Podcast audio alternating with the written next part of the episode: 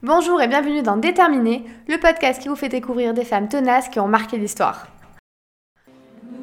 The power of the voice of women frightens them.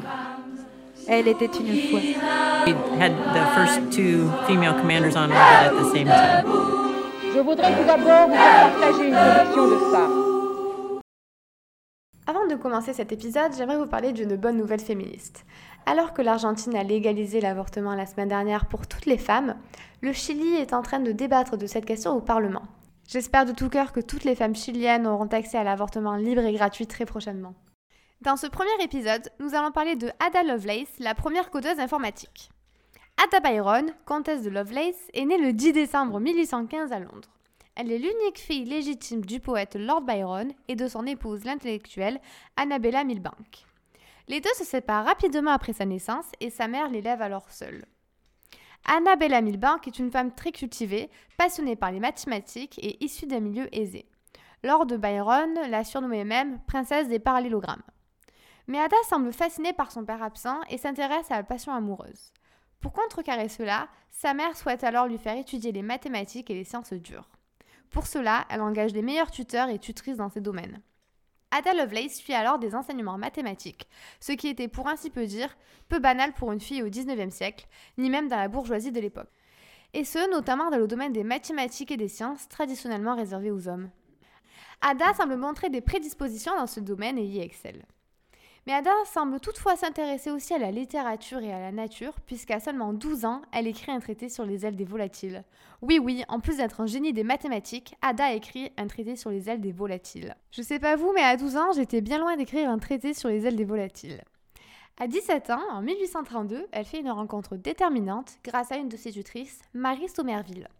Qui était Marie Somerville Alors, c'était une géographe, une mathématicienne et une astronome. Elle a permis une meilleure compréhension du système solaire en observant qu'une planète devait sûrement exister près d'Uranus, ce qui s'avérera être Neptune.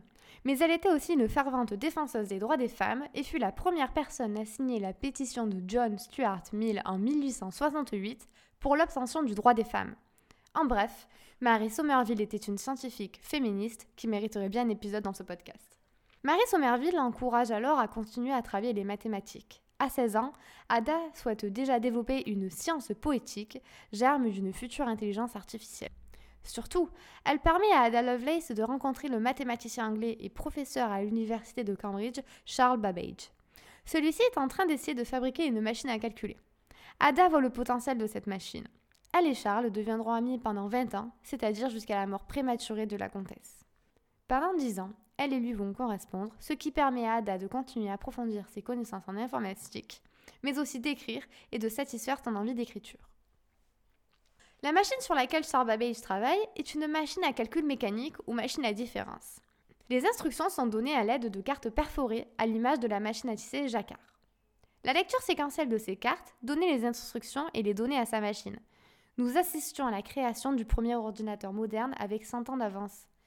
La machine ne fut jamais construite entièrement, mais elle était fonctionnelle, comme l'a démontré une réalisation effectuée en 1991. Ada pressent l'importance de telles machines et écrit alors que, je cite, son rôle est de nous aider à effectuer ce que nous savons déjà dominer. Mais elle va plus loin, en imaginant ce qui sera l'intelligence artificielle, en écrivant qu'elle souhaite faire de ces machines des partenaires de l'imagination, en programmant musique, poésie ou peinture. Son approche des mathématiques est particulière, puisqu'elle écrit aussi Mon travail mathématique implique une imagination considérable. Charles Babbage a écrit à propos d'Ada. Cette enchanteresse des nombres a jeté son sort magique autour de la plus abstraite des sciences et l'a saisie avec une force que peu d'intellects masculins, dans notre pays au moins, auraient pu exercer. En 1835, Ada épouse William King. De cette union naquit trois enfants. Mais la santé d'Ada est fragile et ses trois grossesses empirèrent la situation. Sa santé et sa maternité l'empêchèrent de continuer à travailler les mathématiques. Mais en 1839, elle décide de reprendre ses travaux et demande à Charles de lui envoyer un nouveau tuteur. C'est alors Auguste de Morgan qui lui permit d'acquérir de fortes connaissances en algèbre, en logique et en analyse. En 1842, Ada a 27 ans et s'apprête à écrire le premier programme informatique de l'histoire. En octobre 1842, Federico Luigi Menebrea a écrit un article en français sur la machine analytique de Babbage. Ada ayant une grande maîtrise du français et une très bonne écriture, Charles Winston, illustre physicien et ami de la famille, proposa à Ada de faire la traduction de l'article, pour le journal Scientific Memoirs. Mais Ada ne semble pas passionnée par cette traduction et met 9 mois à la réaliser. Elle la montre à Charles qui, impressionné, lui conseille d'insérer des notes de traduction afin de mieux commenter les différents aspects de la machine. Ainsi, elle fit la description détaillée de la programmation de la machine. Surtout, elle publia dans sa septième note de traduction le premier algorithme pouvant être exécuté par une machine. Elle créa un programme permettant de calculer les nombres de Bernoulli, une suite de nombres complexes se calculant par récurrence. Elle décrit alors l'enchaînement d'instructions qu'il faut donner pour réaliser une suite mathématique jusqu'à la position des rouages. Mais alors que tout semblait bien parti pour Ada, Babbage et leurs machines, le gouvernement britannique coupe les subventions. Pour aider Charles, Ada se lance alors dans les paris hippiques en se servant de ses fortes connaissances en probabilité. Malheureusement, Ada perd beaucoup d'argent et s'endette. Le 27 novembre 1852, alors qu'Ada a seulement 36 ans, elle meurt d'un cancer de l'utérus. Elle fut enterrée aux côtés de son père, mort aussi à 36 ans.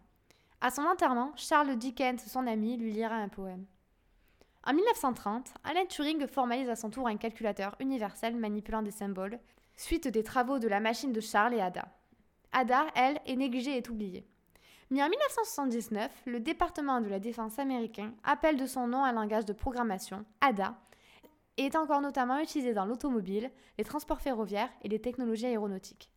De même, le CNRS en 2012 nomme en son hommage un de ses supercalculateurs. Enfin, en 2012, Google a fait un doodle en son hommage, permettant encore un peu plus de la faire découvrir au grand public. Encore merci à Ada Lovelace pour votre travail. Vous venez d'écouter le premier épisode de Déterminé, j'espère qu'il vous aura plu. Si le sujet des femmes dans l'informatique vous intéresse, alors je vous conseille d'écouter Des ordis, des souris et des hommes du podcast Des couilles sur la table. Enfin, je vous propose de me suivre sur mon compte Instagram succès-du-8 féministe où je poste régulièrement des portraits de femmes. Bonne semaine et à bientôt